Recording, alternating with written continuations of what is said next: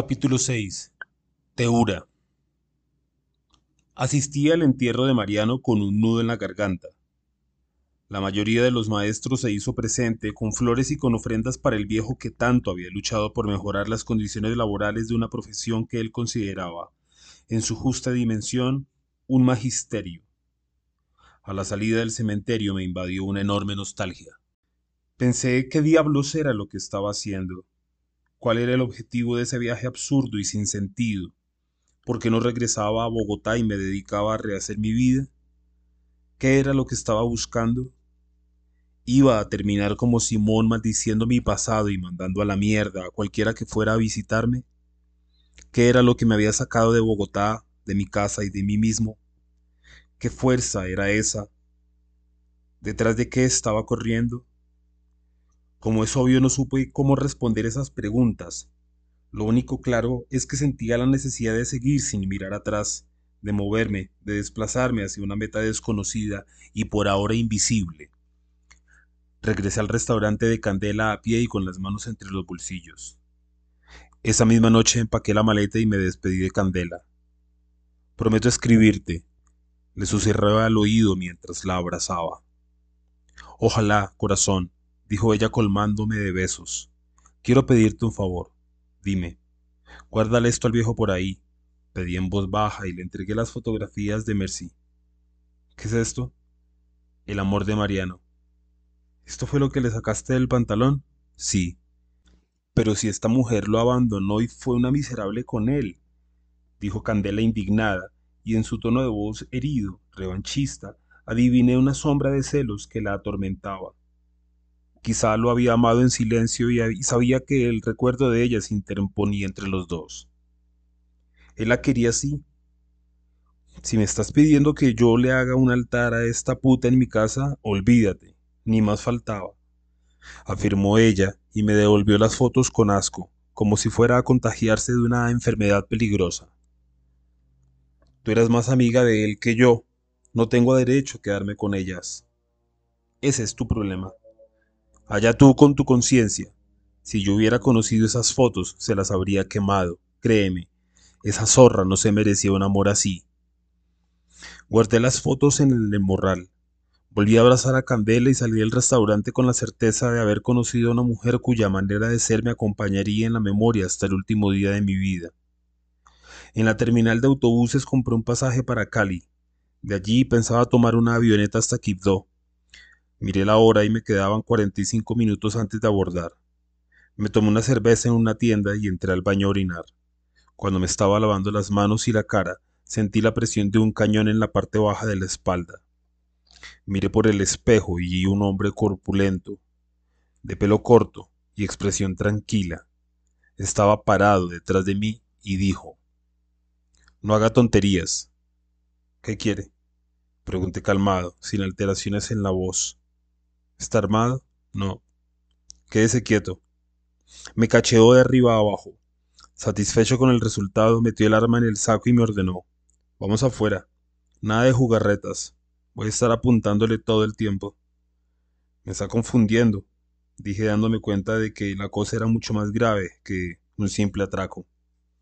Ahórrese las explicaciones para después, afirmó el orangután mientras me empujaba hacia la puerta. Tenía la cabeza en blanco. El miedo me impedía pensar. Caminé como un autómata hasta que salimos de la terminal. Un carro con los vidrios polarizados frenó en seco frente a nosotros. La puerta se abrió y el matón me ordenó, entre. Obedecí sin protestar. Quedé entre un individuo de rostro frío que me miraba de reojo y el gorila que me había capturado en los baños. El chofer era un muchacho de apenas 20 o 22 años que me miraba de vez en cuando por el espejo retrovisor. El que estaba a mi izquierda, sin levantar la voz, con un profesionalismo que me puso aún más nervioso, me explicó. Tengo que vendarle los ojos, señor Montenegro. Si sabía mi apellido era porque no se había equivocado de sujeto. No puede saber a dónde lo conducimos. Asentí. Me pusieron una venda gruesa y me la amarraron en la parte de atrás de la cabeza. El muchacho que iba conduciendo sugirió. Es mejor que ponga la cabeza sobre las rodillas, por si acaso. No sé a qué se refería con ese por si acaso, pero bajé la cabeza hasta que asentí la frente contra mi rótula derecha.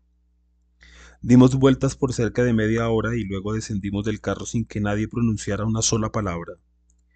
Escuché ruidos de puertas que se abrían y se cerraban. Uno de ellos me llevaba agarrado del brazo para que no tropezara. Descendimos unas escaleras que quizá conducían a un sótano. Me esposaron a una silla metálica que estaba sujeta al piso y me quitaron la venda con cuidado, sin hacerme daño. Sentí cómo el sudor me escurría por la espalda. Una lámpara tenue iluminaba la estancia. No había ventanas. El hombre que había viajado en el auto a mi izquierda empezó a pasearse de un lado para otro con parsimonia, sin mostrar nerviosismo. Midiendo la situación, al fin dijo Señor Montenegro, lamentamos tener que retenerlo de esta manera.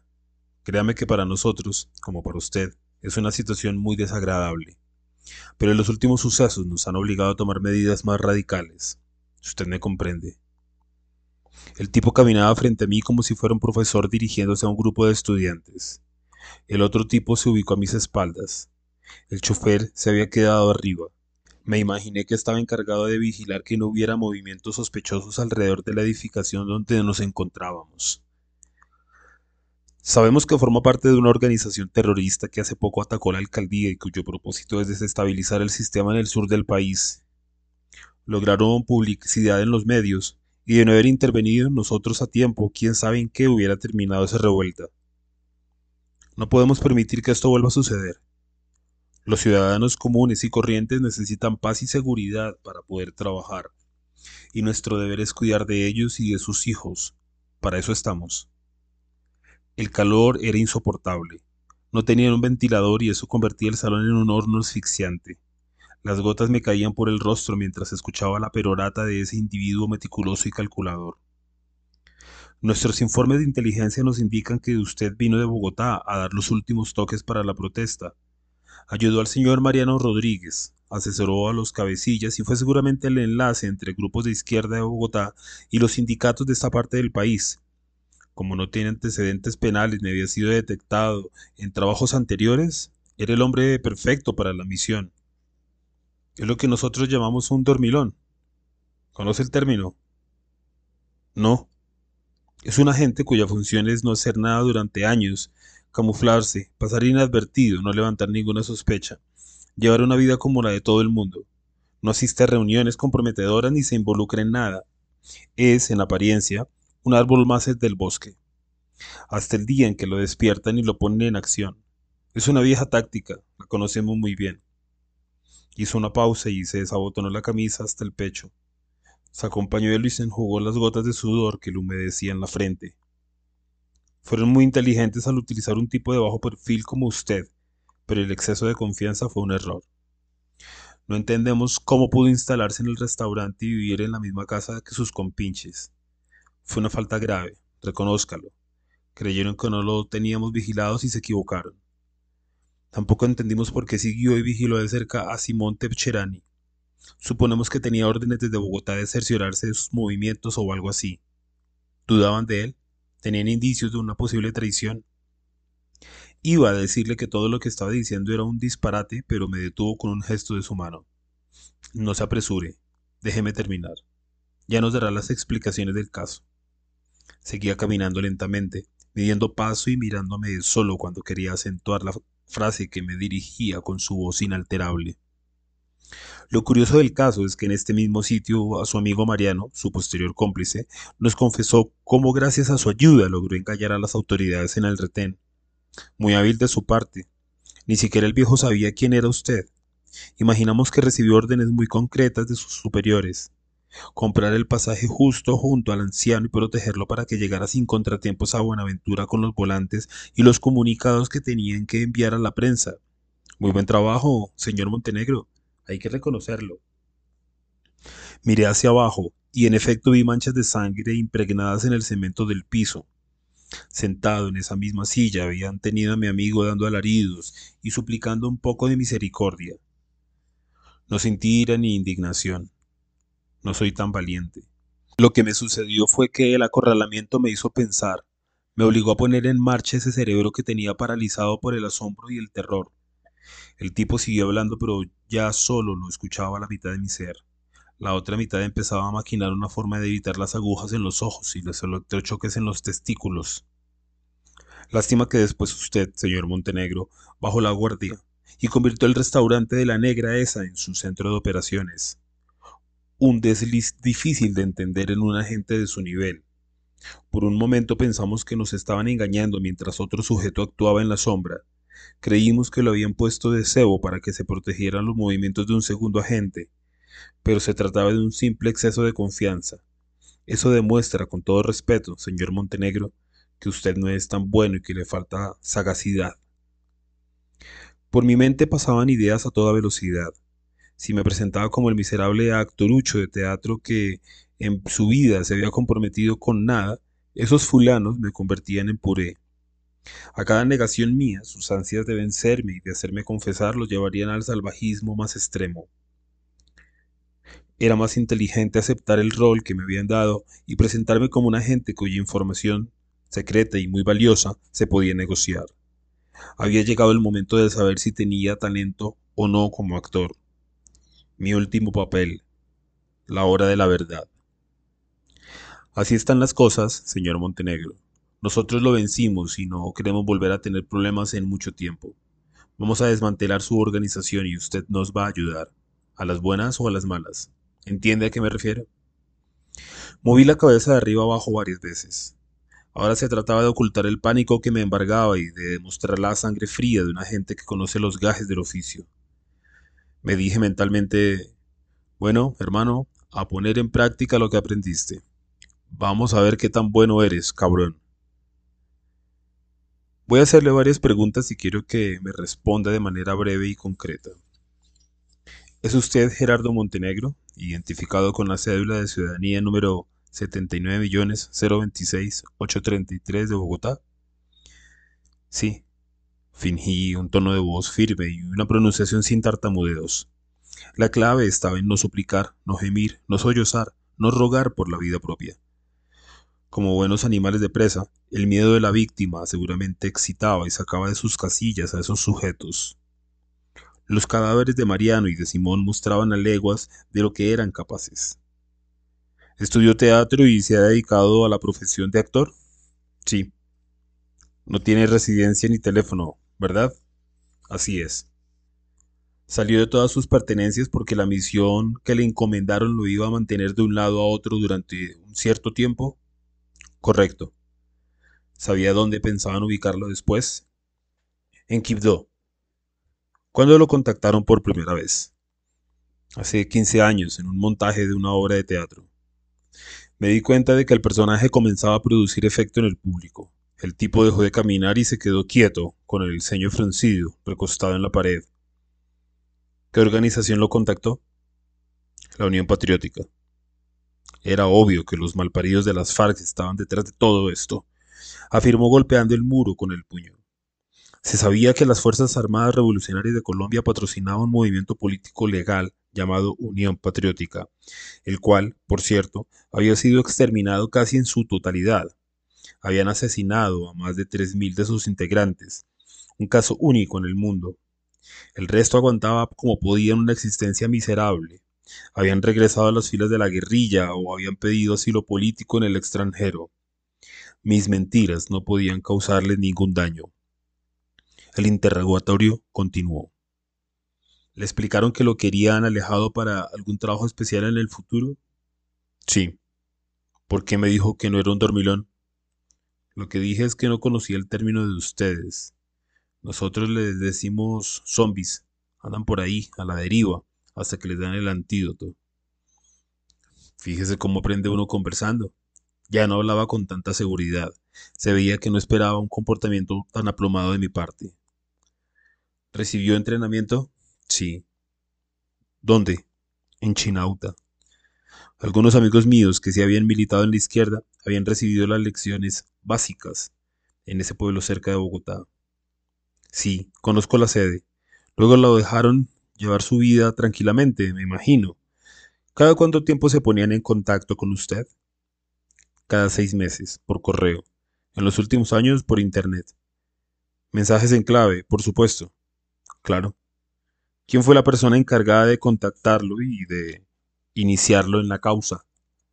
Recordé a un viejo amigo del Teatro Libre de Bogotá, con quien habíamos hecho un par de montajes juntos, Beckett, Betty, y que luego de una crisis con el teatro se había dedicado a la práctica del budismo zen. Se llamaba Iván Quintero y vivía en un monasterio en Valencia, junto al maestro Docusho Villalba. Estaba seguro de que mis estratagemas para salvar el pellejo no lo iban a afectar en nada, incluso si pudiera verme en lo que estaba metido. No dejaría de sonreír y de tomarle el pelo. Iván Quintero. Aseguré como si el hecho de delatarlo me doliera. Él fue el enlace durante años. ¿Ya no? No, ya no. Ahora lo contactan por internet, claro, es mucho más seguro. El tono de amenaza había desaparecido y daba la impresión de que conversábamos amigablemente en una taberna o en un bar. De todos modos, le habrán pagado por mantenerlo ahí, listo para lo que se necesitara. Nada del otro mundo, dije con desdén y empezando a mostrar cuál era el motivo de mi insatisfacción.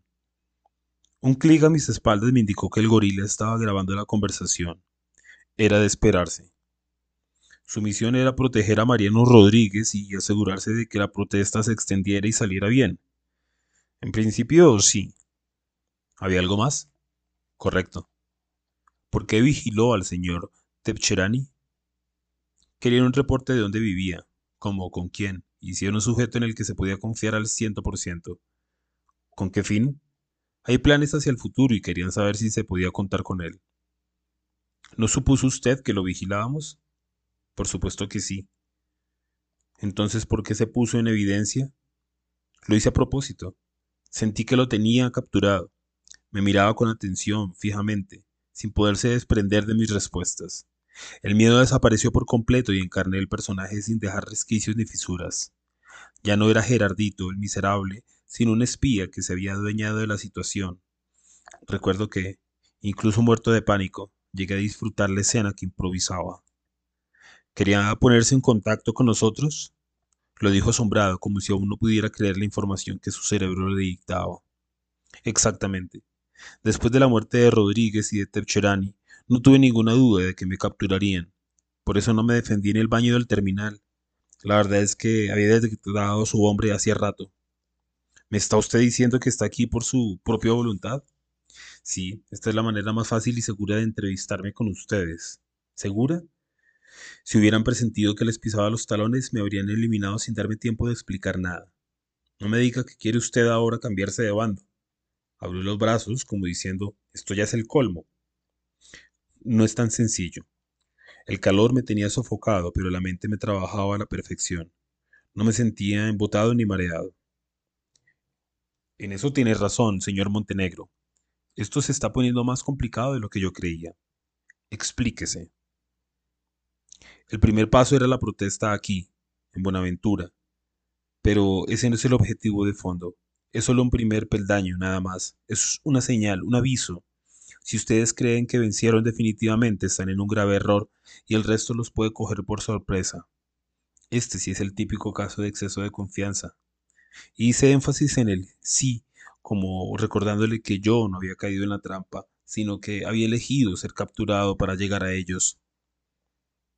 Pero, ¿qué es lo que usted quiere? Negociar. ¿Información a cambio de qué? Dinero y una oferta para trabajar como agente doble por un tiempo. Tenerme en ese puesto puede ser para ustedes su gran fortaleza. Luego me largo del país. ¿Y dónde está la mística, la lealtad, la causa y todos esos discursos? El problema de nosotros, los zombies, es que pasamos tantos años alejados de la lucha que terminamos por olvidarnos de ella. Míreme, ¿Usted cree que con esta cara puedo creer en la toma del poder, en la justicia social o en alguna de esas cretinadas? Soy un hombre práctico. Perdí muchos años de mi vida y quiero recuperarlos. Me sorprende usted, señor Montenegro. Voy a tener un hijo. No sé de dónde diablos me llegó eso a la cabeza. Fue un exceso de velocidad de mi propio inconsciente. Desconozco si usted es padre o no, pero eso nos cambia las coordenadas, los puntos de referencia. No tengo nada que para ofrecerle a mi primogénito. Me parecerá ridículo lo que le estoy contando, pero estoy cansado. Quiero sacar a mi mujer y a mi hijo del país y brindarles un futuro aceptable, decente. Mi primera obligación como hombre no son las utopías, sino mi familia. Necesito cumplirles a ellos. Intuí que había bateado correctamente. No era un home run, pero era un hit por primera con las bases llenas. El hombre le ordenó a su amigo, abre arriba la puerta. Este hueco es un horno. Eso significaba que por el momento no pensaban torturarme y que por lo tanto los vecinos o la gente que pasaba por la calle no iba a escuchar esos extraños gritos saliendo del sótano.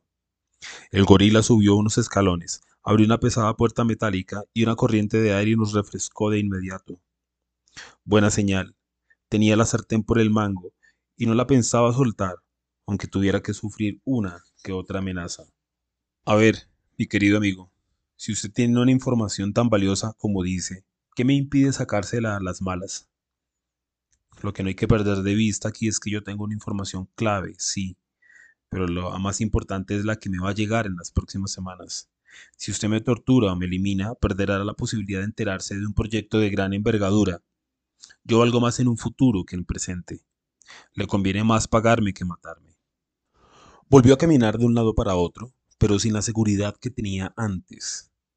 Lo hacía pensativo, en silencio, sin saber qué hacer conmigo. Decidí jugármela a fondo.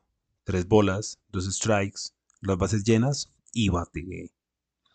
El Pacífico es la zona estratégica en la guerra del futuro.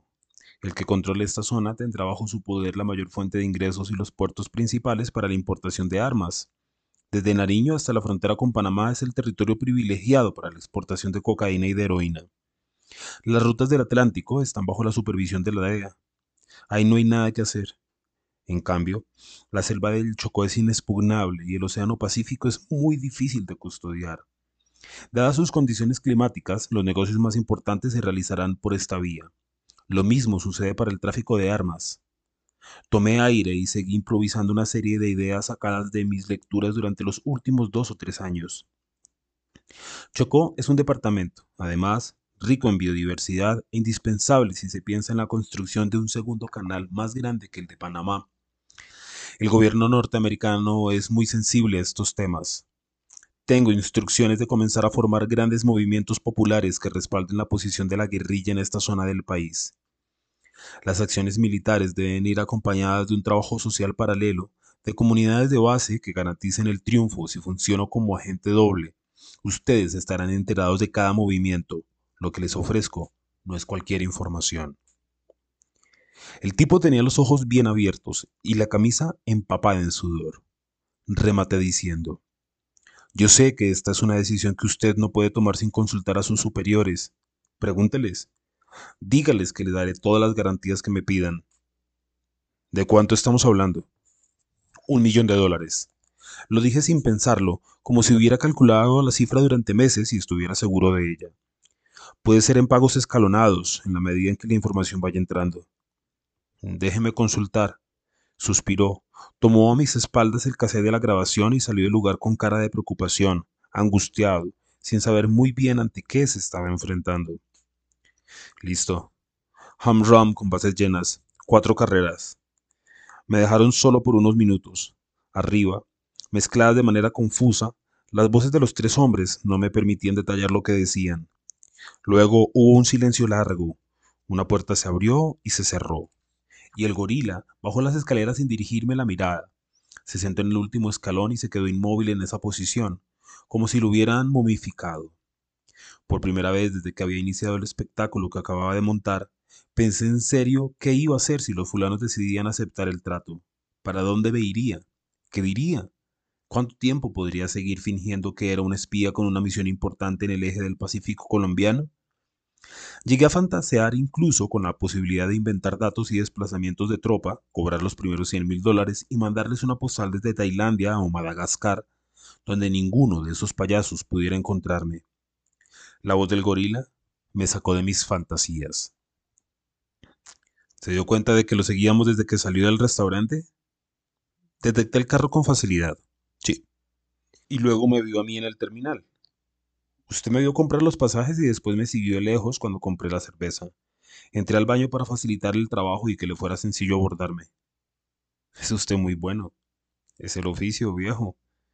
La ingenuidad del matón me habría enternecido en otras circunstancias, pero recordé lo que les había hecho a Mariano y a Simón y me dije, esa es la tristeza del carnicero que no puede cortar la res en pedacitos. Se oía una brisa suave que entraba silbando por la parte baja de la puerta que daba a la calle y cuyas ráfagas nos refrescaban en el rincón oscuro donde esperábamos la llegada de los otros dos hombres. El mamut siguió hablando. ¿Sabe una cosa? Yo entiendo eso que dijo usted, lo de la familia. Es así. ¿Está casado? Hace tres años. ¿La ama? Es mi vida. No puedo vivir sin ella. ¿Tienen hijos? Un niño de dos años. Se llama como yo. Entonces sí entiende por qué hago lo que hago. Dije en un tono afectado, melancólico, como si en ese preciso instante la imagen de mi abnegada esposa y la de mi hijo me dolieran en la memoria. Yo también hago lo que hago por ellos. No me gasto un peso del sueldo por fuera de mi hogar. Yo no soy como los demás que toman trago y tienen otras mujeres.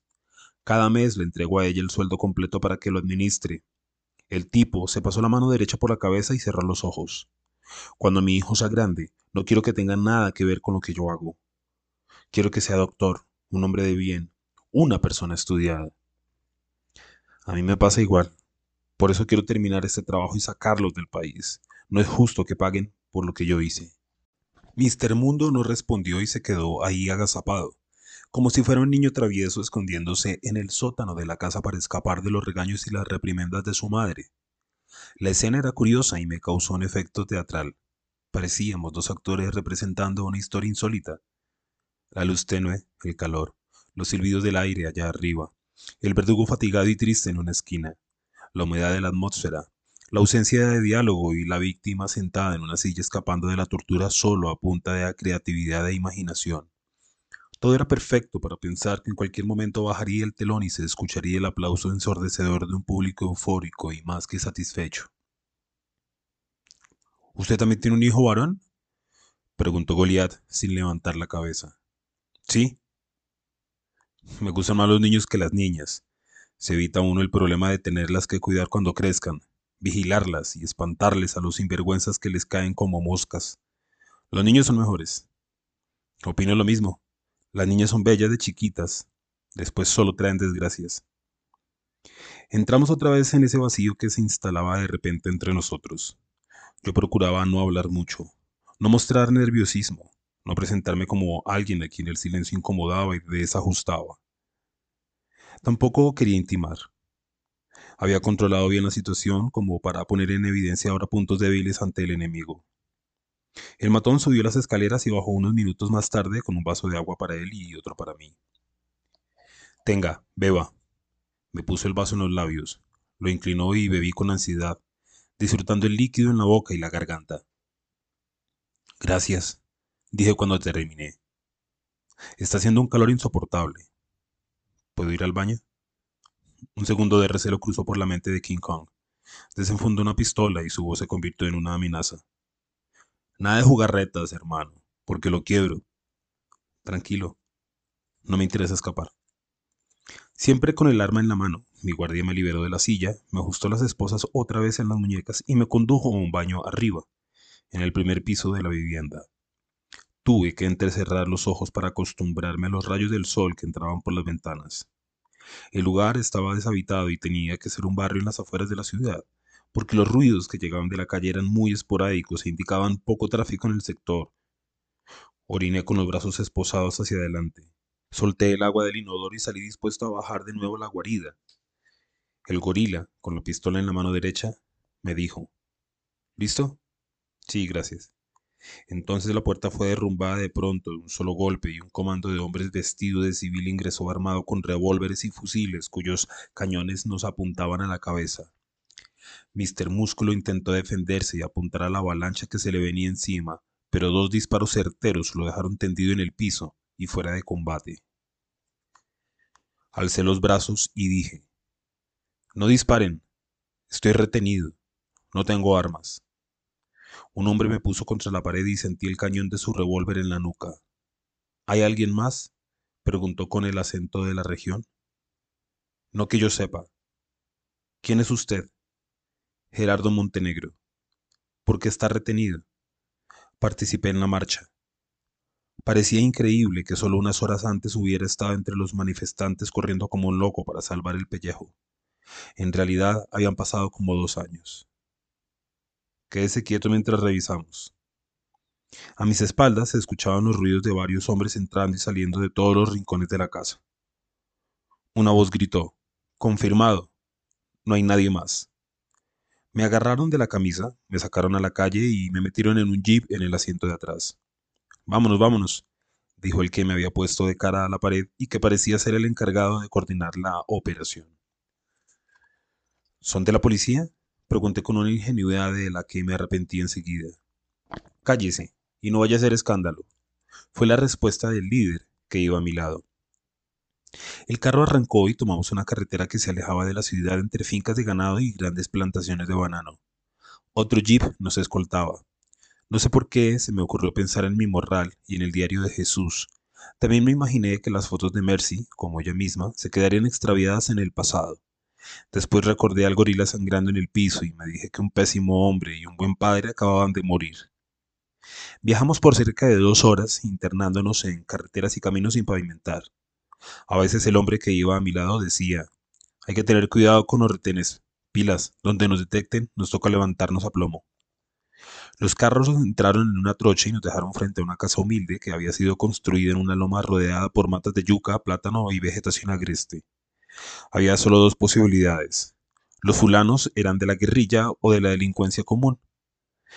Esta segunda opción era mucho peor. Las condiciones de la reclusión son inhumanas, encadenados, sin luz, como una rata en un agujero, y buscarían una recompensa en metálico que alargaría y alargaría el secuestro durante meses e incluso años. Por unos segundos me imaginé a mi padre, el avaro por excelencia, con vida, recibiendo una nota en la que le exigían cientos de millones por mi rescate. Su primera reacción sería dudar y sospechar que todo era una treta tramada por mí para despojarlo de su aparente fortuna. La paranoia del avaro lo hace ver enemigos hasta en sus parientes y conocidos. Siguiendo la hipótesis, lo más seguro es que no pagaría un solo centavo y que yo sería descuartizado y convertido en una piltrafa después de los meses de encierro. Aunque la verdad era otra. En caso de un secuestro, mis captores no tenían a nadie a quien avisarle y pedirle un rescate. Preferiría la segunda opción, una detención caminando por las montañas, los valles y las selvas más intrincadas. Al menos tendría aire para respirar y recibiría la luz del sol todos los días. Me llevaron a un catre. El que daba las órdenes llamó a uno de los hombres que había viajado en el otro carro y le dijo, vigílenlo bien. Si intenta algo, llénele la barriga de plomo. Cerró la puerta de la habitación y nos quedamos solos, mi guardián y yo. Escuchamos que los demás salían y conversaban afuera, pero era imposible precisar de qué estaban hablando. Me recosté y cerré los ojos. Estaba rendido de cansancio, pero no pude dormirme. No hay nada que fatigue más que el miedo. Tenía aún las muñecas esposadas. Al rato entró el jefe del escuadrón. Abrí los ojos. ¿Por qué estaba capturado? Me preguntó a bocajarro. Ya le dije, estaba en la marcha con los organizadores. Los dos hombres que interceptamos nos dijeron que tenían a uno de nuestros agentes principales y que si les hacíamos algo lo mataban. Creían que yo era un enviado de Bogotá. La información que nos dieron confirmaba lo que decían. Lo inventé todo para que no me torturaran. Mire, hermano, su historia es muy rara. Si usted de verdad es uno de nuestros hombres y nos quería traicionar, rece y vaya despidiéndose, porque nos toca fusilarlo. Pregunte y verá que no tengo nada que ver con usted ni con nadie. ¿Qué hacía en la marcha? Mariano Rodríguez era mi amigo. Le colaboré y lo acompañé el día de la protesta.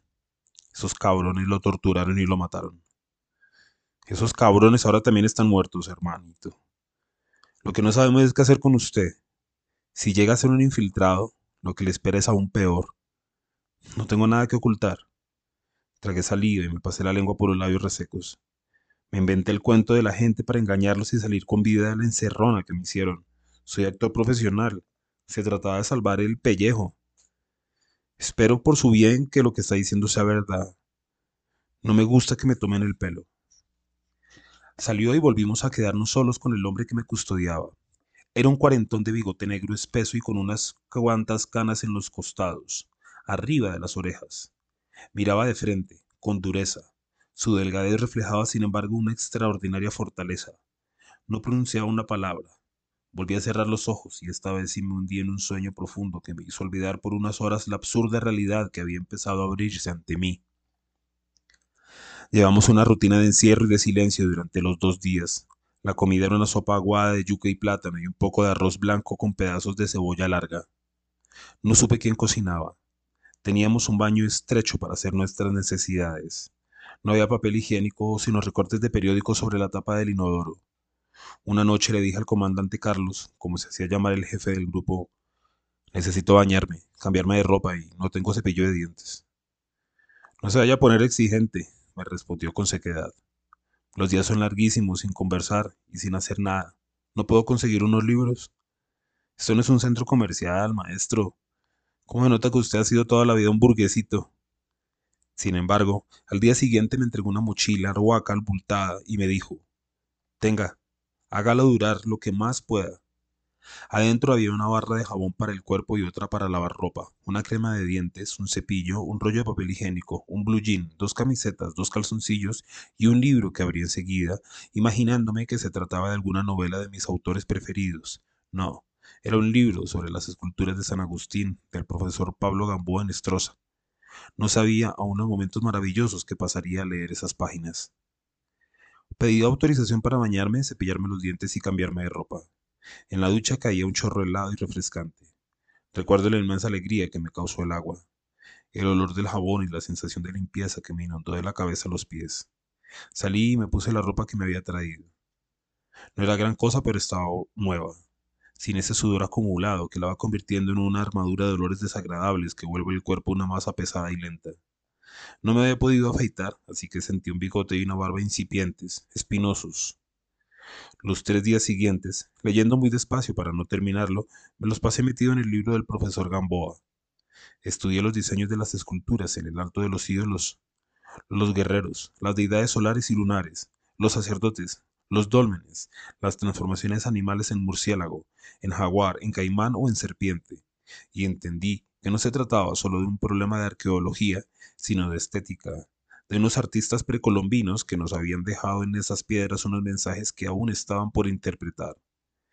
Esas misteriosas esculturas reflejan la perfección de unos pueblos primitivos para los cuales todas las acciones estaban conectadas siempre con lo sagrado. Sentí una pena de pertenecer a unos tiempos tan vacíos y decadentes. Una madrugada, el comandante Carlos me despertó a los empujones y me ordenó, rápido, coja sus cosas y salga. ¿Qué pasa? Pregunté todavía en medio camino entre el sueño y la vigilia. Tenemos que irnos de aquí, muévase. La verdad fue que me alegré. Ya no aguantaba más la quietud y el encierro. Me colgué mi mochila indígena de un hombro, me puse las medias y los zapatos. En la casa andaba descalzo y salí a recibir el aire fresco de la madrugada. Afuera ya nos estaban esperando cuatro hombres con uniformes que no habían estado durante el operativo. Andando, dijo uno de ellos y empezamos a caminar. Éramos en total siete personas. La marcha era a paso firme y sin detenernos a descansar ni a tomar agua. El amanecer nos cogió atravesando trochas por las que nos introdució un campesino vestido de camuflaje que hacía de guía. A veces sacaba un machete que llevaba en un costado y cortaba los ramajes que nos impedían avanzar. A las diez de la mañana, en la falda de la cordillera occidental, nos sentamos en medio de un cultivo de plátano. El comandante Carlos rotó una cantimplora con agua fría. La sed me había cuarteado los labios. Pregunté, ¿falta mucho? Todo el día, me dijo el hombre que había hecho de guardia a lo largo de la semana. Ese es el problema de ustedes los que vienen de la ciudad, comentó el guía. ¿Cuál? Lo que me importaba no era conocer la respuesta, sino hablar por el simple placer de hablar. Todo lo quieren fácil, cómodo, sin esfuerzo. Siempre tienen hambre o sed, dijo otro de los uniformados. Y son flojos, no aguantan nada afirmó uno de ellos que no pasaba de los 18 años. Y hay que verlos a ustedes en una gran ciudad, dije para echar leña al fuego. Cualquier máquina los asusta y les tiene miedo a los ascensores. La charla se encendió, en efecto, y me cayó una andanada de críticas y de comentarios venenosos. Yo estaba feliz, lo único que quería era oírlos hablar, escuchar sus palabras, aunque estuvieran cargadas de odio y de resentimiento hacia mí, y seguía atacándolos para mantener viva la pasión y que no se fueran a callar. Al cabo de un cuarto de hora, el comandante Carlos se puso de pie y dijo, bueno, se acabó el recreo. Hay que continuar. Empezamos a subir la cordillera. Fue un ejercicio agotador. Las piernas me dolían y los dedos de los pies empezaron a aparecerme ampollas que me hicieron más difícil el ascenso. Como lo había anunciado mi guardia, anduvimos todo el día hasta que el sol se puso en el horizonte. De vez en cuando bebíamos de la cantimplora y paré de contar. A las seis de la tarde llegamos a una choza y yo caí muerto, como si me hubieran pegado un tiro en la cabeza. Me moría de hambre, pero el cansancio era tal que no alcancé a recostarme en una pared cuando me quedé profundo como una piedra. A medianoche me despertó el frío y uno de los hombres que estaba de guardia, al ver que los dientes me castañaban, me tiró una cobija y, sacándome el clavo, me dijo en un tono despectivo, ¿Y no dices que la gente de Bogotá es una berraca para el frío? Ustedes sí son bien maricas, ¿no? No tuve ganas de responderle. El frío me tenía temblando y ya sentía los dolores de la caminata en las plantas ampolladas de los pies, en las rodillas, en los muslos, en la ingle, en la espalda, en fin. Era como si me hubieran dado una golpiza del ombligo para abajo. La cobija me protegió un poco, pero sin embargo seguí tiritando y tenía la impresión de haber ingresado a una nevera que ya estaba congelándome hasta los huesos. Ese bohío fue el primero de una serie de refugios que visitamos a lo largo de las semanas siguientes. Los dolores iniciales desaparecieron y me acostumbré a las largas jornadas a pie atravesando valles y montañas. No tenía ni idea en qué departamento del país me encontraba. Nunca estuvimos cerca de caseríos, pueblos o ciudades. Mis captores eran revelados de tanto en tanto por rostros nuevos que llegaban con las mismas instrucciones. Hablar conmigo lo estrictamente necesario, no perderme de vista y no darme ningún tipo de explicación con respecto a los cambios de lugar que efectuábamos. Me crecieron el cabello y la barba y me gustaba la imagen de vagabundo o de hippie de los años 60 que me devolvían las aguas de los ríos, los charcos, las lagunas o los pozos donde nos deteníamos a beber para refrescarnos y recuperar el aliento. Lo peor de dormir al aire libre son los insectos. Esa vida diminuta que prolifera a alta velocidad por todas partes. Seres pequeños y ligeros que son los grandes reyes de la naturaleza. Siempre hemos admirado los seres grandes o veloces, los leones, los leopardos o los elefantes, pero es un error de apreciación. Esos animales son ridículos en comparación con una nube de langostas, una fuga ciega de hormigas tambochas o un ataque de mosquitos o de zancudos hambrientos. Y aún poniendo el mosquitero, toda la noche están ahí, rondando, sobrevolando encima de nosotros, esperando en una sola oportunidad para lanzarse sobre nuestra piel y chuparnos toda la sangre posible envenenarnos o incluso matarnos. Había un rasgo de mi personalidad que sorprendía a mis captores, que yo no me descomponía interiormente, pasara lo que pasara, y aunque mi cuerpo estuviera débil y adolorido por todas partes, yo no lloriqueaba, ni me lamentaba, ni suplicaba, ni me deprimía pensando en algún familiar. Durante años había visto en la televisión o había escuchado en la radio había leído en la prensa escrita los testimonios aterradores de los secuestrados. Tarde o temprano el recuerdo de sus mujeres, de sus padres o de sus hijos terminaba por acabarlos, por bajarles el ánimo y por derrotarlos. En mi caso no. Yo no tenía nada ni a nadie, yo era un renegado. No quería mandarle mensajes a los compañeros de trabajo, ni súplicas al gobierno, ni frases de ayuda a las organizaciones de derechos humanos.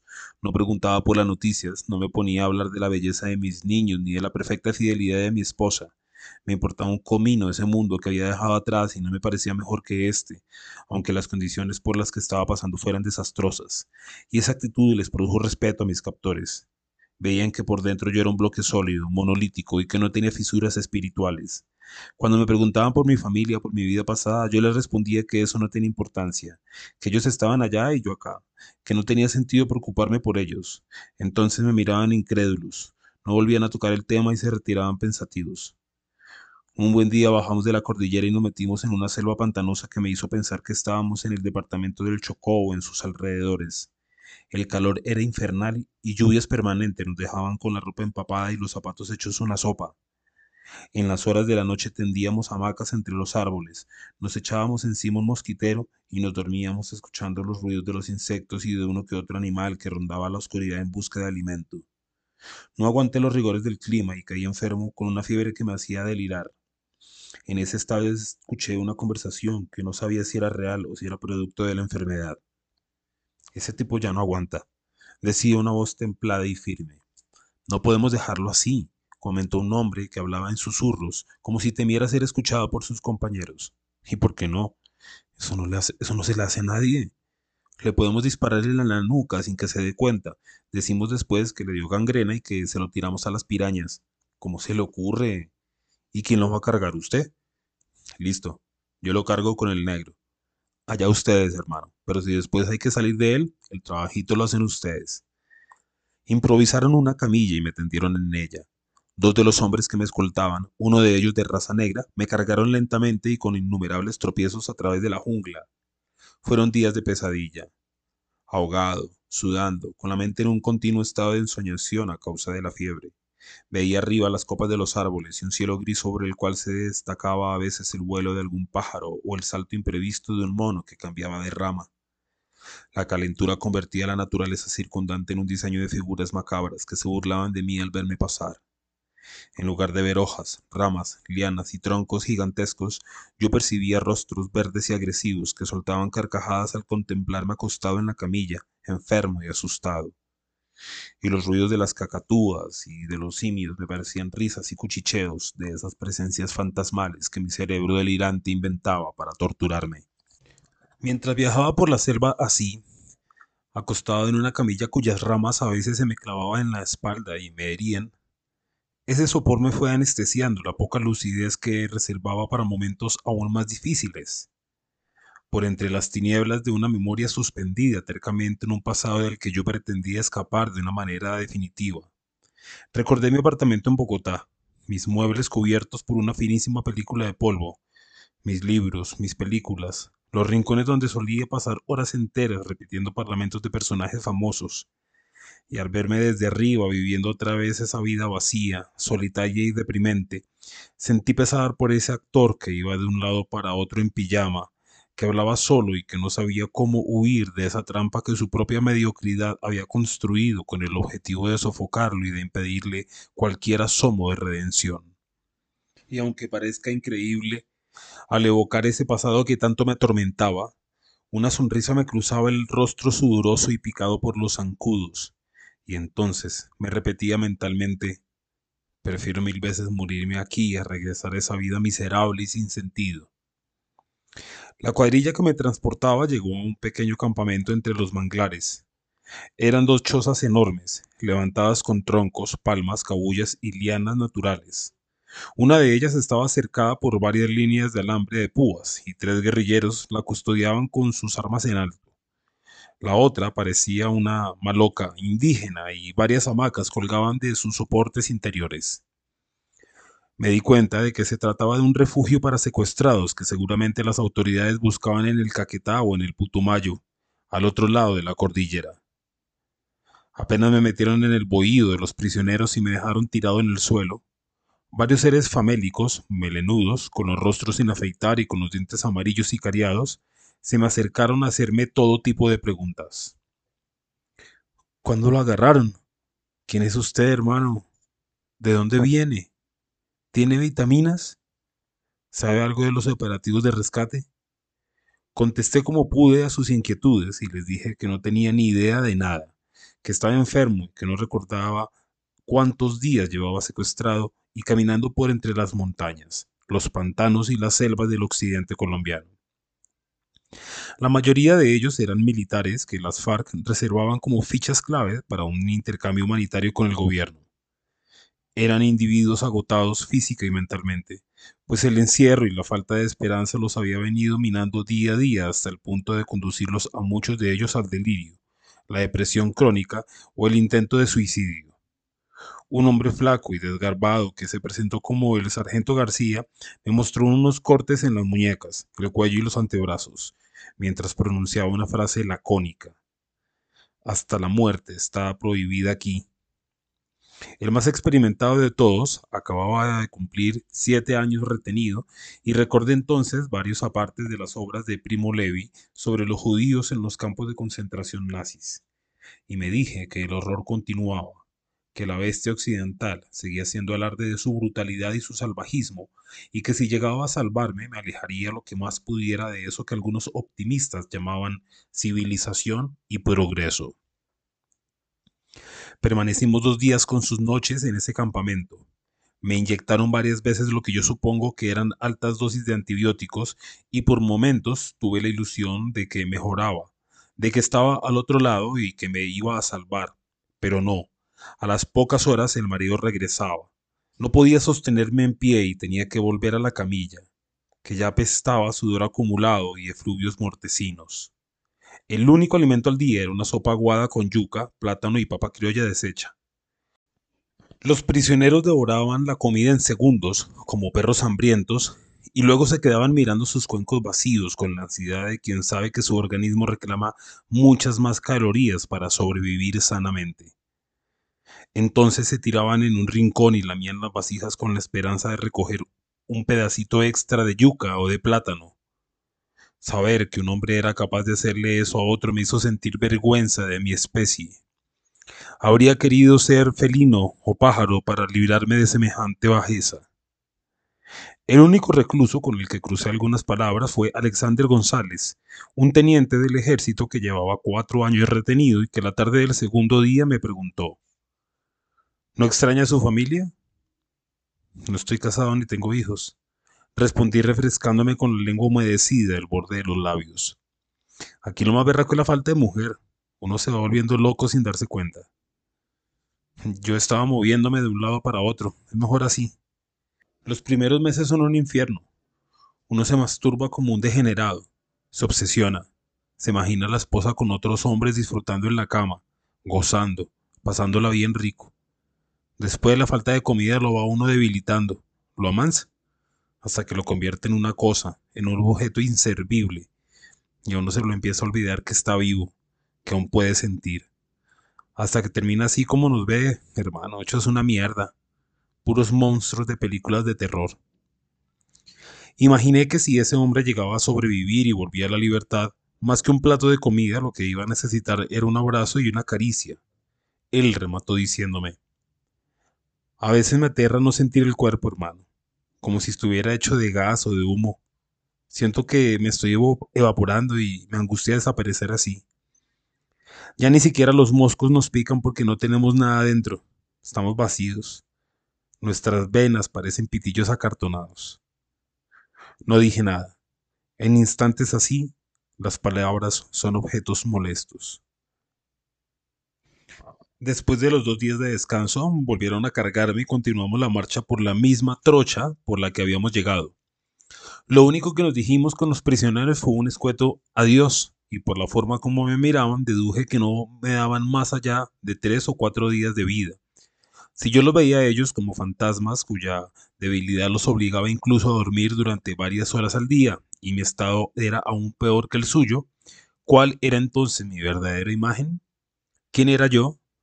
Porque ninguno se me había acercado a enviar algún mensaje o a recordarme su nombre o su apellido, o a pedirme que si me liberaban no olvidara tal o cual recado para su familia. No, nada. Y eso indicaba que me veían como un moribundo, a quien conducen a la tumba. Tal vez si hubiera tenido la oportunidad de verme a un espejo no me habría reconocido en la imagen reflejada, como quien contempla en el azogue una presencia desconocida que no le recuerda en ninguno de sus rasgos su propia identidad.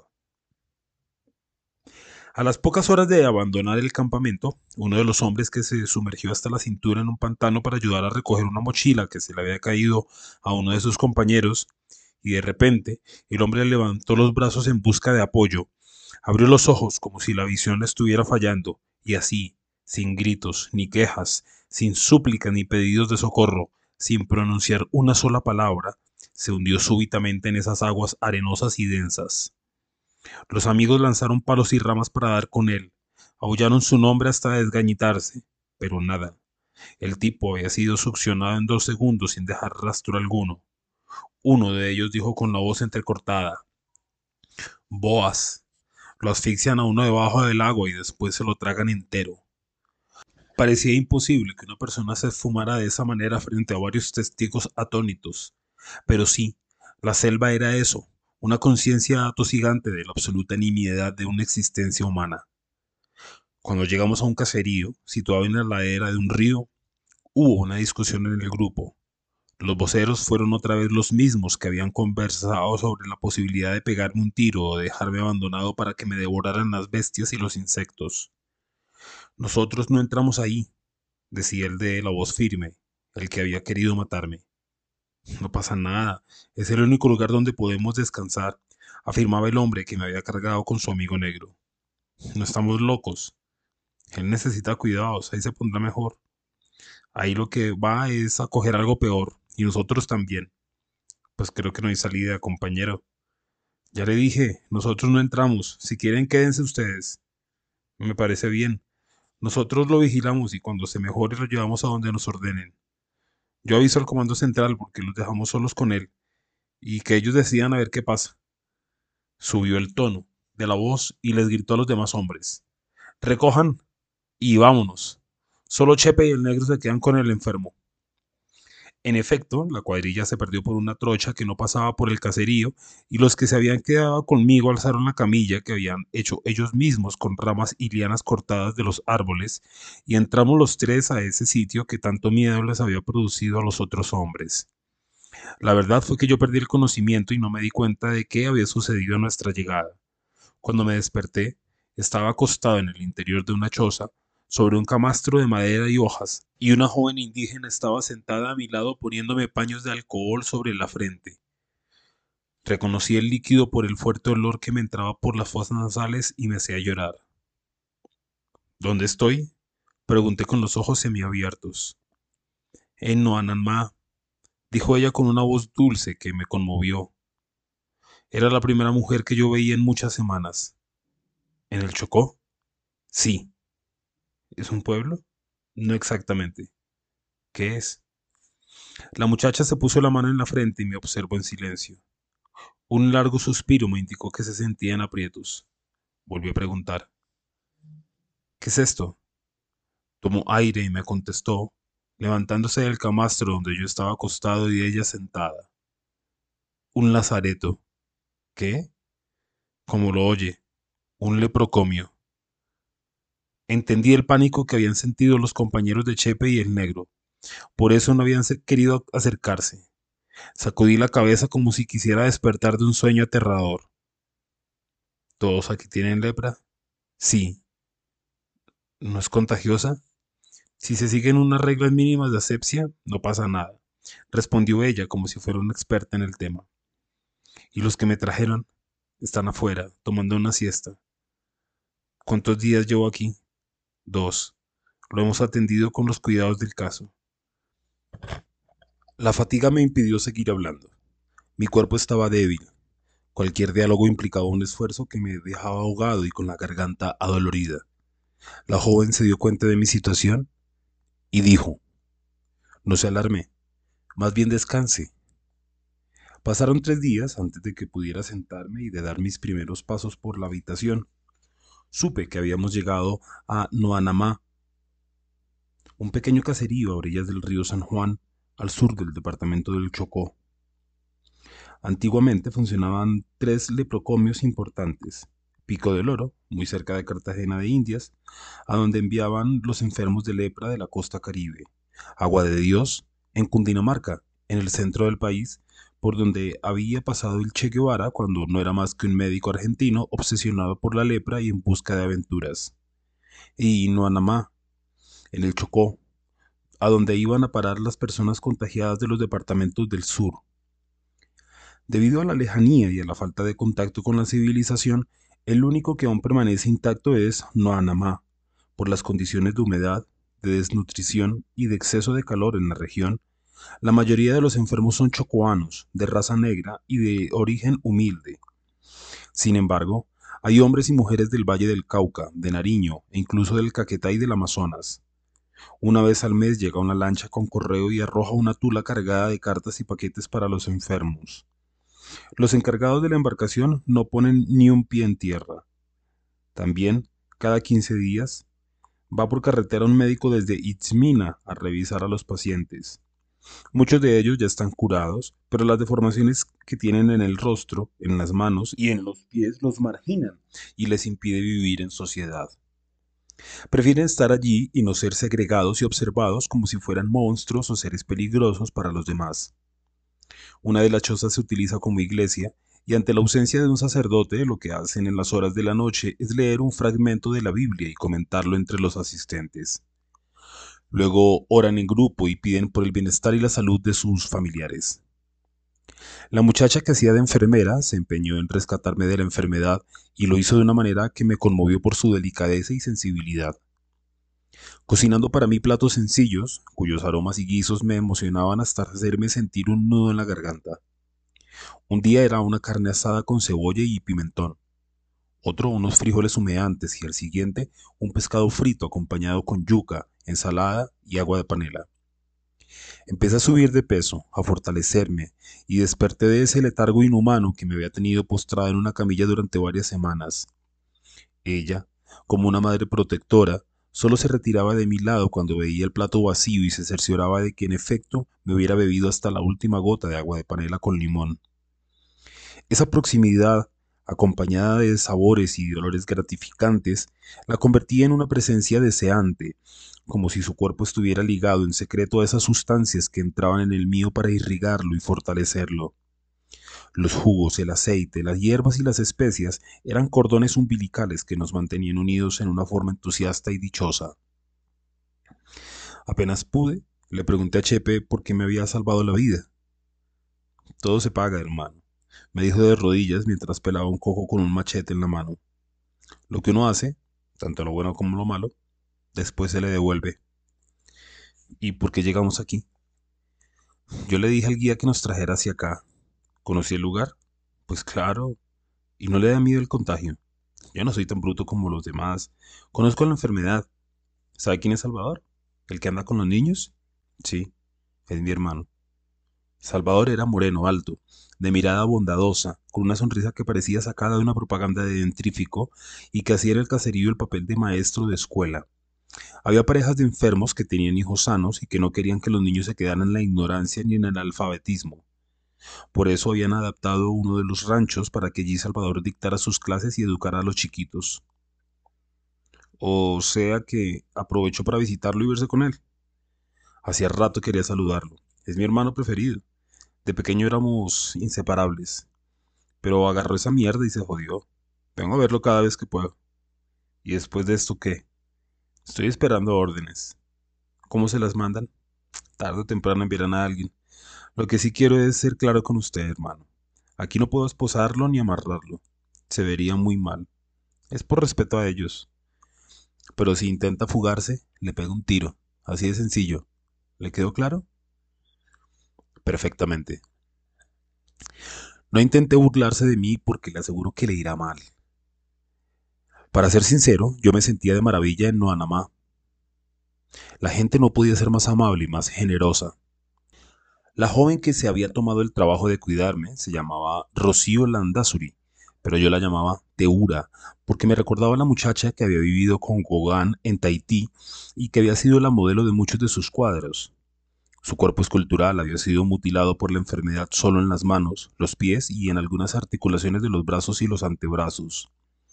Los dedos de las manos parecían las garras atrofiadas de un pájaro carroñero. Tegura había tomado cursos de primeros auxilios y enfermería y era la encargada de las medicinas y los tratamientos de los pacientes. No bien salí de la convalecencia me di cuenta de que ella era diferente conmigo, más dulce, más cariñosa, y que se quedaba mirándome con esa expresión inconfundible que tienen los enamorados cuando están frente al ser amado, como si en cualquier momento sus pies fueran a desprenderse del suelo para empezar a levitar. Yo no sabía cómo comportarme, la situación era confusa porque no podía olvidarme de que estaba retenido, de paso, y que no me encontraba precisamente en un hotel en las Bahamas buscando amores de vacaciones. Sin embargo, no había estado con una mujer desde la última vez que me había acostado con una amante en Bogotá. Y el cuerpo me exigía ya una caricia, un beso o un abrazo que me rescatara de ese ensimismamiento infame. Ella se avergonzaba de sus dedos monstruosos y procuraba ocultarlos cuando estaba atendiéndome, lo cual, por supuesto, era imposible. Y ese gesto de vergüenza por su deformidad física le iluminaba el rostro y la llenaba de una belleza sobrenatural. Teura estaba ya curada, pero llevaría para siempre la huella imborrable de una enfermedad que producía asco, rechazo y pánico en el resto de la gente. Por eso había preferido quedarse en el lazareto y no soñar con reintegrarse a la vida en sociedad. Y fue justamente esa vergüenza de la que hablo, esa conciencia de saberse imperfecta y contrahecha, lo que más me atrajo de ella. De alguna manera era como si su fealdad la realzara, como si esos dedos agarrotados y deformes la elevaran a un plano sublime, angelical. Lo cierto es que comencé a desear a Teura con toda mi fuerza, y muchas noches soñé que la colmaba de besos y que tenía su cuerpo voluptuoso hundido entre mis brazos. En mis fantasías delirantes y perversas la imaginaba sudorosa y excitada en la soledad de su cabaña, posando esas garras torpes sobre su sexo húmedo y maldiciéndolas por clausurarle la entrada al mundo de los hombres. Nunca le pregunté si había tenido novio o esposo antes de conocerme, pero de lo que sí estaba seguro era de que en el caserío nadie la cortejaba ni se le insinuaba. Ella no intimaba con los demás enfermos y su trato con ellos era amable pero distante de compañera de infortunio que prestaba un servicio y nada más. En cambio conmigo era diferente. Se le notaban las ganas de estar a mi lado, el deseo poderoso de tener un amigo con quien confiar, alguien que la tratara aunque solo fuera por unos segundos, como lo que en el fondo ella era, una mujer apasionada en busca de unos brazos para entregarse. La atracción que había entre nosotros progresó hasta devorarnos por completo. Decidí arriesgarme y dar un paso más allá de la amistad, pero antes quise asegurarme de lo que ella sentía por mí. Una tarde, en la choza que servía de enfermería, y mientras le ayudaba a clasificar unas medicinas, le pregunté, ¿Has estado enamorada alguna vez? El rostro se le iluminó y noté que la pregunta le encantaba. ¿Por qué? Me dijo fingiendo naturalidad como si estuviéramos hablando sobre una fórmula médica refundida. No, por curiosidad, nada más. ¿Y tú te has enamorado? Ya te conté una vez de, de mi mujer y sufrí mucho con la separación. Después no he vuelto a sentir algo igual por otra mujer. Ah, no. Yo pregunté primero, no hagas trampas. Me miró de reojo con cierta coquetería y me dijo, no puedo contestarte porque sería ponerme en evidencia. Eso era todo lo que quería saber. Me acerqué a ella por detrás, la abracé y le di un beso en la nuca, luego otro en el cuello y después un tercero en la mejilla. Empezó a temblar. Entrecerró los ojos como si fuera a desmayarse y se dio la vuelta. La besé en la boca con ganas, hundiendo mi lengua en su boca casi con desesperación, y le dije en voz baja, Te quiero a ti, a ti. Caímos al suelo y seguimos besándonos, tocándonos, buscándonos. La desnudé y le acaricié sus senos perfectos, morenos, brillantes a causa del sudor que le escurría por el pecho. Le metí la mano entre su sexo peludo, protuberante, jugoso. Me quité la ropa y por primera vez en toda mi vida me importó un cuerno si la mujer con la que estaba quedaba embarazada o no. Penetré a Tegura con el secreto anhelo de perderme en su cuerpo, de desaparecer, de dejar por fin de ser yo mismo. Ella gimió, lloró de placer y se abrazó a mi cuello como si fuera un náufrago agarrado al único tronco que puede salvarle la vida en medio de una tormenta. Mientras entraba y salía de ella lentamente, sin apresurarme, tomé una de sus manos y empecé a pasarle la lengua por esos pedacitos de carne retorcidos inservibles. No, no, no hagas eso, murmuró Teura llorando, con las piernas abiertas y su otra mano enganchada en mi nuca. Seguí moviéndome de arriba abajo, entrando cada vez más en su sexo caliente y húmedo, y entonces cambié de mano y le besé la otra. Le pasé mis labios sobre esa piel manchada que había sido destrozada por la lepra. Ella seguía repitiendo en un lamento, No, por favor, no. Me moví con mayor ímpetu, haciendo chocar nuestras caderas con fuerza, y en el instante justo en que Teura abrió la boca temblando y sin decir nada, Mordí con ternura su mano y eyaculé en espasmos intermitentes que me estremecieron el cuerpo de la cabeza a los pies. Luego me recosté sobre ella y dejé que nuestros sudores se mezclaran, formando una misma sustancia pegajosa que nos mantenía unidos como si fuéramos caracoles o babosas. Finalmente nos separamos y Eura me propuso con una sonrisa pícara que le alumbraba la cara entera. Ven, vamos a bañarnos y a vestirnos antes de que alguien nos descubra en estas. Mientras nos caía el agua a chorros sobre nuestros cuerpos sudorosos, repetí mentalmente la vieja consigna de los románticos.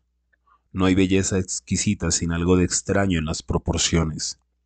Sin duda alguna, El arte clásico nos ha enseñado un tipo de belleza ideal que a los pocos minutos resulta tedioso y aburrido debido a su perfección matemática. Pero cuando algo no encaja, cuando una irregularidad se esconde detrás de la belleza y en lugar de menoscabarla la resalta, estamos entonces ante el misterio. Teura ejercía sobre mí esa fascinación. Era preciosa y deforme, hermosa y enferma, divina y monstruosa. Su piel tersa, morena, sus ojos profundos, su dulzura incomparable, su pasión durante el acto sexual, sus gemidos, el salvajismo de sus orgasmos, contrastaban con las huellas que la lepra había dejado en su cuerpo. Pero eso, en lugar de afearla, la embellecía aún más. Le daba un carácter casi heroico a su belleza, épico, como si en medio del horror hubieran triunfado la delicadeza y la feminidad. La lepra la magnificaba, la engrandecía y la convertía en una diosa mutilada. Nunca me había sentido tan atraído por una mujer. De ahí en adelante, recuerdo mi relación con Teura como el mejor episodio de mi vida, el más alentador, el más honesto, el más diáfano. Le pedí permiso a Chepe para trasladarme a la cabaña de ella y le prometí que no me fugaría. De todos modos, uno de nosotros hará guardia afuera, por si acaso, me advirtió él sin agresividad entendiendo lo que estaba ocurriendo entre Teura y yo. En una de nuestras primeras noches como pareja formal, ella se sentó en el lecho de lianas trenzadas y hojas secas y me dijo, ¿Tú eres consciente de que no estamos planificando? Claro. ¿Y no te importa? No te entiendo. Sabes que puedo quedar embarazada. No soy un niño, Teura. Claro que lo sé. Pero tú estás sano, puedes hacer un hogar con una mujer normal en cualquier otra parte. Yo no quiero una mujer normal, te quiero a ti. Y cuando te marches, tarde o temprano me soltarán. No hay cargos contra mí. No me mientas, Gerardo, por favor. No me vayas a hacer daño. Regresaré, estoy seguro, Teura. Volveré por ti. Ven, abrázame, tócame. Y volvíamos a entrelazarnos, a practicar nuestros ritos lúbricos para conjurar una soledad que nos había perseguido a lo largo de nuestro pasado. Me dediqué a amarla, a estar pendiente de ella, a disfrutar de su presencia, a fortalecer los lazos de nuestra amistad y nuestro afecto sin límites. Hacíamos el amor con frenesí, agotando nuestro deseo, fundiéndonos en una sola materia que nos llegaba de dulzura y de dicha. La gente del caserío nos gastaba bromas simpáticas, nos preguntaba que cuándo sería la boda y en términos generales estaba contenta con el amor espontáneo que había nacido entre los dos. Como yo le había cambiado el nombre y en todas partes contaba la historia de Gauguin en Tahití, nos llamaban el pintor y su modelo. ¿Y no estaba acaso el mito de Gauguin más vigente que nunca? Si en el siglo XIX muchos artistas primitivistas habían buscado culturas lejanas a la decadencia occidental, cien años después, a finales del XX, esa actitud era incluso más válida que antes, porque después de las guerras mundiales, de los campos de concentración, de la bomba atómica, del consumismo, del reinado de la publicidad, del embrutecimiento general frente a la banalidad televisiva y de las conductas y los gustos cada vez más masificados, escapar a otras culturas se volvía no solo una acción necesaria, sino admirable. Quedarse en medio de ciudades hostiles, conviviendo al lado de multitudes anónimas y agresivas, aplastado por un empleo miserable y deprimido constantemente por la rutina inhumana de la vida contemporánea? ¿Qué de bueno viene eso? ¿Por qué permanecer en semejante infierno? No, lo que valía la pena y lo que aún era legítimo era escapar, buscar una salida, apartarse de las grandes masas y de sus costumbres alienantes e hipócritas. Por unos minutos pensé en Gauguin, enfermo de la piel, sifilítico y medio ciego pintando esos cuadros magníficos perdido en los mares del sur, entre indígenas maoríes que se fueron convirtiendo en su única familia y maldiciendo esos artistoides franceses que se habían quedado allá, posando de intelectuales y cultos en los salones parisinos, hundidos hasta el cuello en una civilización que ya apestaba y que estaba preparando el gran baño de sangre que sería el siglo por venir. Pensé también en Rambaud, recorriendo el Sahara medio cojo, con su caravana transportando mercancías a través del desierto, convertido en próspero comerciante y alejado por completo de esos escritores que se pasan media vida haciendo alarde de lo que leen con un vaso de whisky en la mano. Y por último me llegó la imagen de Artaud, entre los tarahumaras, buscando esa realidad sagrada que nuestra cultura perdió en el camino hace mucho tiempo y sin darse cuenta siquiera. Sí, Salirse de las coordenadas establecidas seguía siendo un movimiento inteligente. ¿Por qué no? Quizá de lo que se trataba era de convertirse en la oveja descarriada y descubrir que el problema no era uno, sino el rebaño. Además, una idea que me perseguía sin descanso, desde la perspectiva de la biología, la adaptación era una virtud, casi una necesidad ineludible para la supervivencia de toda especie. El individuo que lograba adaptarse sobrevivía y le daba la oportunidad a sus descendientes de que llegaran al mundo. Pero desde una perspectiva más profunda, había algo cobarde en la adaptación, un toque de bajeza y de falta de imaginación, casi de imbecilidad insoportable. Si la premisa biológica era los más capaces se adaptan y sobreviven, en el terreno del pensamiento sucedía exactamente lo contrario. Los más brillantes son desadaptados y perecen. Hay un tipo de inteligencia normal, acartonada, obediente, que sigue las reglas y que por lo tanto alcanza buenas posiciones en la sociedad y grandes honores. Pero la inteligencia desmesurada, que siempre va acompañada de una actitud anárquica, el verdadero genio, vive la realidad como una camisa de fuerza, como un elemento incómodo y mal elaborado. El auténtico talento se siente fuera de lugar y no encaja en las reglas que los demás respetan e incluso veneran, razón por la cual el pensador siempre está buscando ir un poco más allá, siempre trascendiente en los límites, siempre está en proceso de desadaptación. Y entonces la premisa biológica se invierte. El que se adapta está muerto. No hay entonces en Gauguin, en Rimbaud o en Artaud un mensaje secreto, una misiva que nos indica un mapa, una ruta posible para escapar de la decadencia y del fracaso de nuestra cultura? ¿No estábamos en el límite, parados en el borde mismo del abismo? ¿Íbamos a caernos en el precipicio cogidos de la mano de la bestia occidental? No, por supuesto. Había que dar un paso a la izquierda o hacia la derecha, echar un vistazo más allá de la frontera y construir mundos que sobrepasaran la razón científica y la moral judeocristiana, mundos que fueran desesperados, aullidos de esa desadaptación y de libertad. Y con toda la arrogancia del caso, eso era para mí el leprocomio de Noanamá, una protesta dolorosa, la comprobación de que aún era posible llevar la contraria. De alguna manera me sentía como el viejo artista que se exilia lo más lejos posible para no morir sobreadaptado en un medio mediocre, donde ya no le queda siquiera una sola bocanada de aire puro por respirar. La de Teura era la típica historia del enfermo de lepra que debe esconderse para no avergonzar a sus familiares ante los demás. De niña y de adolescente había sido famosa en su pueblo por su simpatía, su inteligencia y su facilidad para recitar y bailar en las fiestas populares. Sus padres se sentían orgullosos cuando en la plaza, en la iglesia o en el mercado la gente les preguntaba con una sonrisa por la salud de la pequeña. Más adelante, en la adolescencia, Varios muchachos habían perdido la cabeza por ella y su fama se extendió hasta los pueblos vecinos. Tenía un cuerpo perfecto y lo que enloquecía a los hombres era su dulzura, la manera abierta y tierna como los trataba, esa especie de aura mágica que flotaba sobre ella y que le daba una apariencia angelical, como si de un momento a otro estuviera a punto de elevarse por los aires y de regresar al lugar que realmente le correspondía, el cielo. Teura comenzó a estudiar enfermería y sin darse cuenta quedó contagiada en alguno de los servicios que realizaba en la sección de dermatología del hospital de Itzmina. La enfermedad se presentó para constatar que ella tenía las mismas debilidades humanas que los demás, y desde entonces sus padres se preguntaron todos los días si la lepra no sería un castigo de Dios por haber sido tan vanidosos, engreídos y superficiales. Les preocupaba no haber cultivado más los valores espirituales de su hija, no haber fortalecido su formación religiosa, y desde la mañana hasta la noche se dedicaron a leer la historia de Job y a pedir perdón por todos los pecados cometidos. Pero la enfermedad progresó y ellos no se sintieron capaces de hacer público su dolor ni de controlar la difícil prueba por la que estaba pasando su hija. Le construyeron una especie de celda en el patio de la casa y allí la escondieron durante meses, Muchos enfermos contaban anécdotas muy parecidas. Despidieron a la servidumbre para evitar chismes y afirmaron ante los vecinos y los conocidos que su hija se había ganado una beca para estudiar en Medellín y que estaban contentos con el magnífico futuro que les esperaba en esa ciudad. Mientras tanto, rezaban y rezaban durante horas y le pasaban la comida y la ropa necesaria a través de una ventana.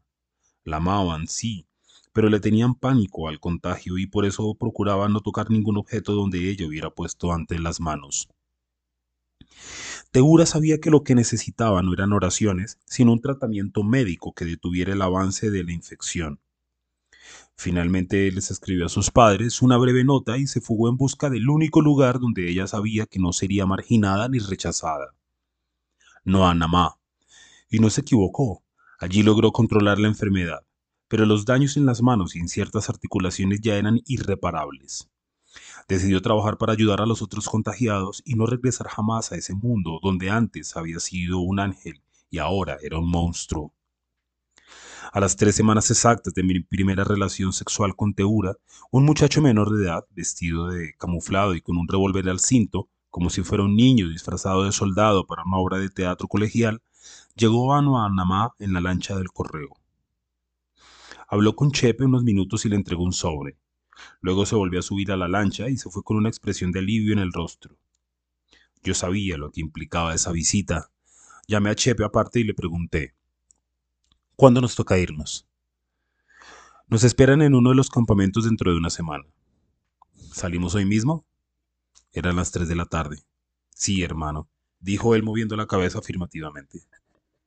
Quiero despedirme de ella sin testigos. Tiene media hora. Aquí lo esperamos. No recuerdo haber vivido una escena peor, porque en medio de la separación con mi esposa hubo un ingrediente que me animaba a alejarme y que era mi principal argumento para seguirlo intentando. La traición, el insulto, el recuerdo de lo que le decía esa voz masculina allá, al otro lado de esa puerta que nunca quise abrir. Pero con Teura no había existido una sola nube que ensombreciera nuestro amor. Todo entre nosotros había sido transparencia, generosidad afectiva y empatía pura. Entré a la cabaña y ella estaba sentada en la cama, con la cabeza entre sus manos deformes. Lloraba en silencio. Me arrodillé en el suelo y puse mi mejilla derecha entre sus piernas. Ella me pasó una de sus garras por el cabello. Volveré, te lo juro, le dije, sintiendo que me faltaba el aire. Yo te voy a esperar toda la vida. Su voz era un murmullo apenas audible.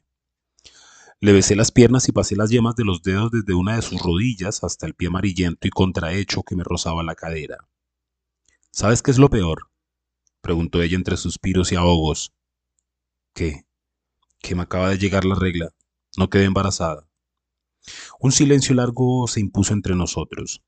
Me puse de pie, le besé la frente, los ojos, la boca, la agarré por los hombros y le dije al oído, volveré, vas a ver, pase lo que pase. Una ira súbita me dio valor, yo no quería la historia del mediocre cornudo que decide optar por la soledad para que no lo vuelvan a herir, sino esta, mi historia con Teura en Oanamá, mi historia de amor con la leprosa perdida en la selva del Chocó. Tuve de pronto la certeza de que estaba empezando a corregir un destino miserable y que más adelante terminaría de corregirlo por completo. Cuídate para mí, le dije, haciéndole una última caricia en su melena desordenada y atravesé el umbral de la cabaña. Chepe y el negro me esperaban con dos morrales atiborrados de frutas, yuca, plátano y arroz. Me entregaron un talego grande de fique con las cantimploras y varios cocos adentro. Los leprosos de todo el caserío salieron a decirnos adiós. Chepe se abrazó con su hermano, le prometió una visita posterior y emprendimos la caminata por la misma trocha por donde habíamos llegado. Entonces un aullido mitad humano, mitad animal cruzó la selva y llegó hasta nosotros. Un lamento primitivo que nos puso a todos la carne de gallina, como si hubiéramos regresado de repente y sin darnos cuenta a los albores de la humanidad. Es el grito indígena para decir adiós, me explicó Chepe. Se está despidiendo de usted. Me quedé inmóvil y dejé que esa voz salvaje y antigua, la voz de las primeras mujeres comunicándose con sus hombres antes de la cacería del mamut, me recordara que había encontrado, por fin, un sitio en el planeta que era para mí. Y, con los ojos llenos de lágrimas, aceptando que ahora sí tenía un motivo para deprimirme durante el cautiverio, reconociendo que la pose de hombre indestructible había desaparecido en ese caserío donde había entregado tanta felicidad, y preparándome para las largas noches en las que la imagen de Teura me torturaría hasta la desesperación y la locura, Empecé a caminar hacia lo desconocido.